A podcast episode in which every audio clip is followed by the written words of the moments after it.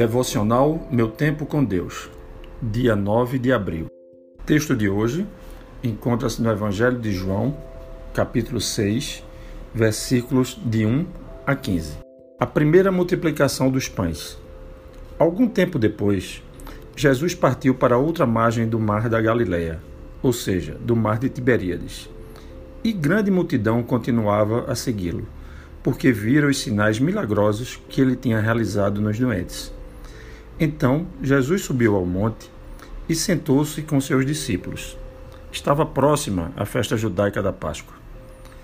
Levantando os olhos e vendo uma grande multidão que se aproximava, Jesus disse a Filipe: Onde compraremos pães para esse povo comer?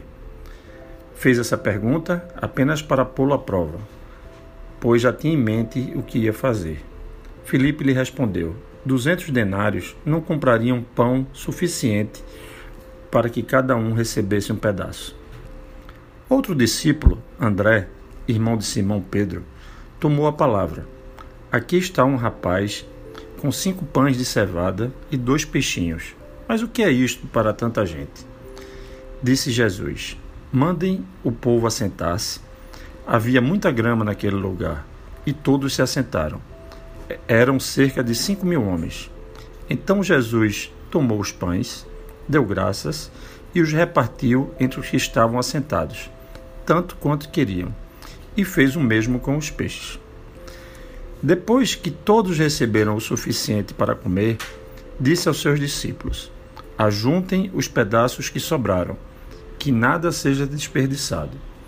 Então eles os ajuntaram e encheram doze cestos com os pedaços dos cinco pães de cevada deixados por aqueles que tinham comido.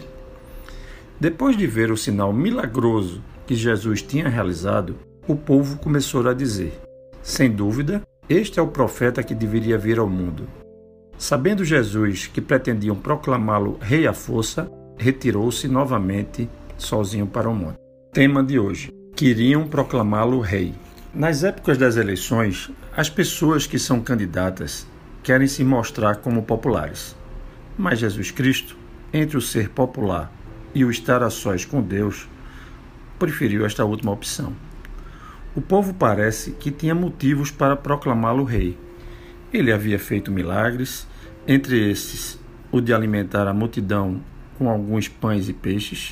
Mil anos antes, o povo também vira Saul ser proclamado rei.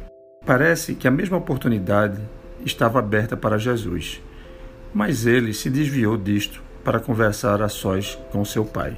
Que espécie de rei você gostaria que Jesus fosse? Os judeus queriam um rei que provesse as necessidades materiais, que tivesse poder para expulsar os romanos. Mas Jesus rejeitava o envolvimento meramente político. Ao cuidar das necessidades humanas, Jesus demonstrou que Deus se preocupa com assuntos práticos. Ele não havia sido chamado para pegarem armas.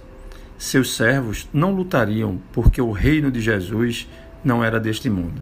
Jesus sabia que nossos sentimentos podem ser efêmeros. O povo se aglomerou em torno dele um dia após o milagre.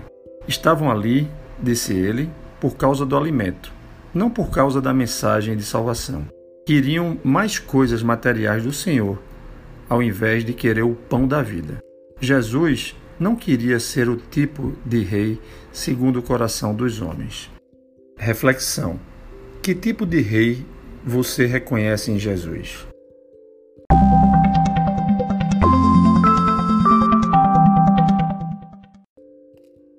Na leitura bíblica sugerida para a leitura da Bíblia toda em um ano, temos os seguintes capítulos: 1 Samuel, capítulos 13 e 14, que aborda os temas Samuel repreende Saul, a desvantagem militar de Israel, Jonatas ataca os filisteus, a vitória de Israel sobre os filisteus, o juramento impensado de Saul e a família de Saul.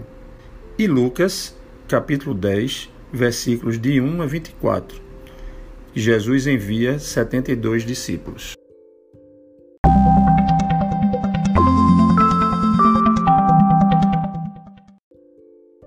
Não deixe de ler esses capítulos. Compartilhe este devocional. Até a próxima.